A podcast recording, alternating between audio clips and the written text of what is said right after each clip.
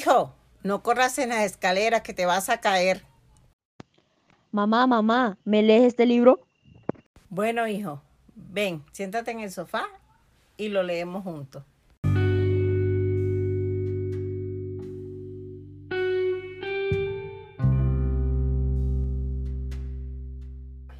Pocas veces uno tuvo tanta repercusión.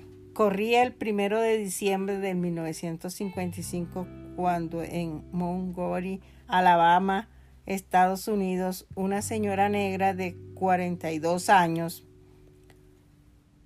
Rosa Parks, se montó en el autobús y se sentó tranquilamente.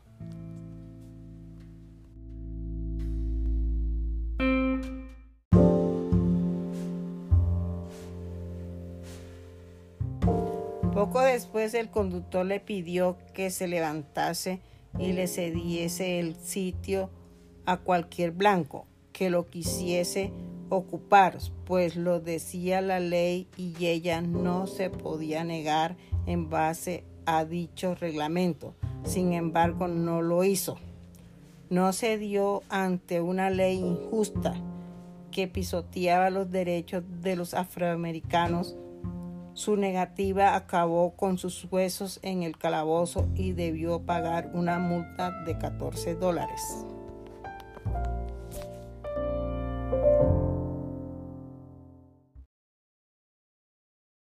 El joven blanco que estaba de pie no había pedido el asiento. Fue el conductor el que decidió crear un problema.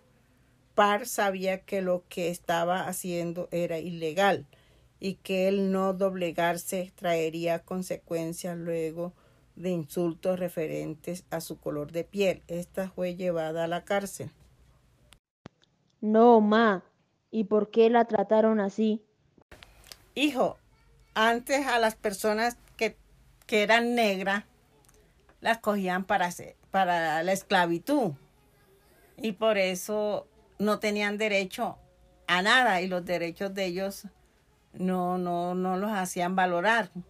Y, y el caso de Rosa no es el único. ¿Y qué pasó después? Sin embargo, probablemente no sabía que sería la chispa que prendería la llama del movimiento afroamericano contra las leyes discriminatorias que todavía existían en muchos estados del país en los espacios públicos los, los, negros y los blancos debían sentarse separados, ir a baños separados, etcétera, etcétera, lo que suponía, lo que suponía una humillación constante e injusta. Con su valiente acto, esta costurera, además de secretaria y ayudante en la Asociación Nacional para el Avance del Pueblo de Color, llamó la atención de Martin Luther King. Juntos durante 382 días emprendieron protestas que llevarían a las Cortes Supremas de los Estados Unidos a declarar que la segregación racial en el transporte iba en contra de la constitución del país. Con su valiente acto, esta costurera, además de secretaria y ayudante en la Asociación Nacional para el Avance del Pueblo de Color, llamó la atención de Martin Luther King. Juntos durante 382 días emprendieron protestas que llevarían a las Cortes Supremas de los Estados Unidos a declarar que la segregación racial en el transporte iba en contra de la constitución del país. Oh, o sea, es una superhéroe. Claro, hijo, eso es importante porque ella aportó a la lucha de los negros en Estados Unidos. Wow, cuando crezca quiero ser como Rosa.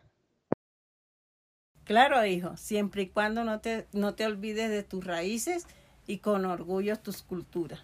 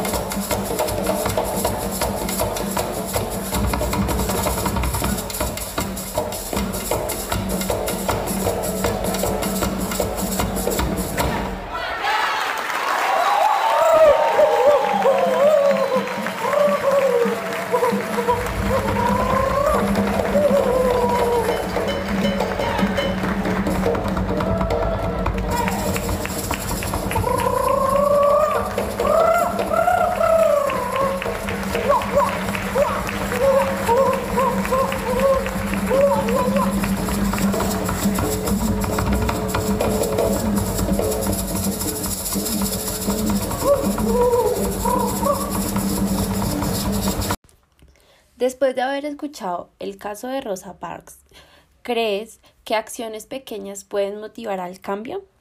Te leemos en los comentarios.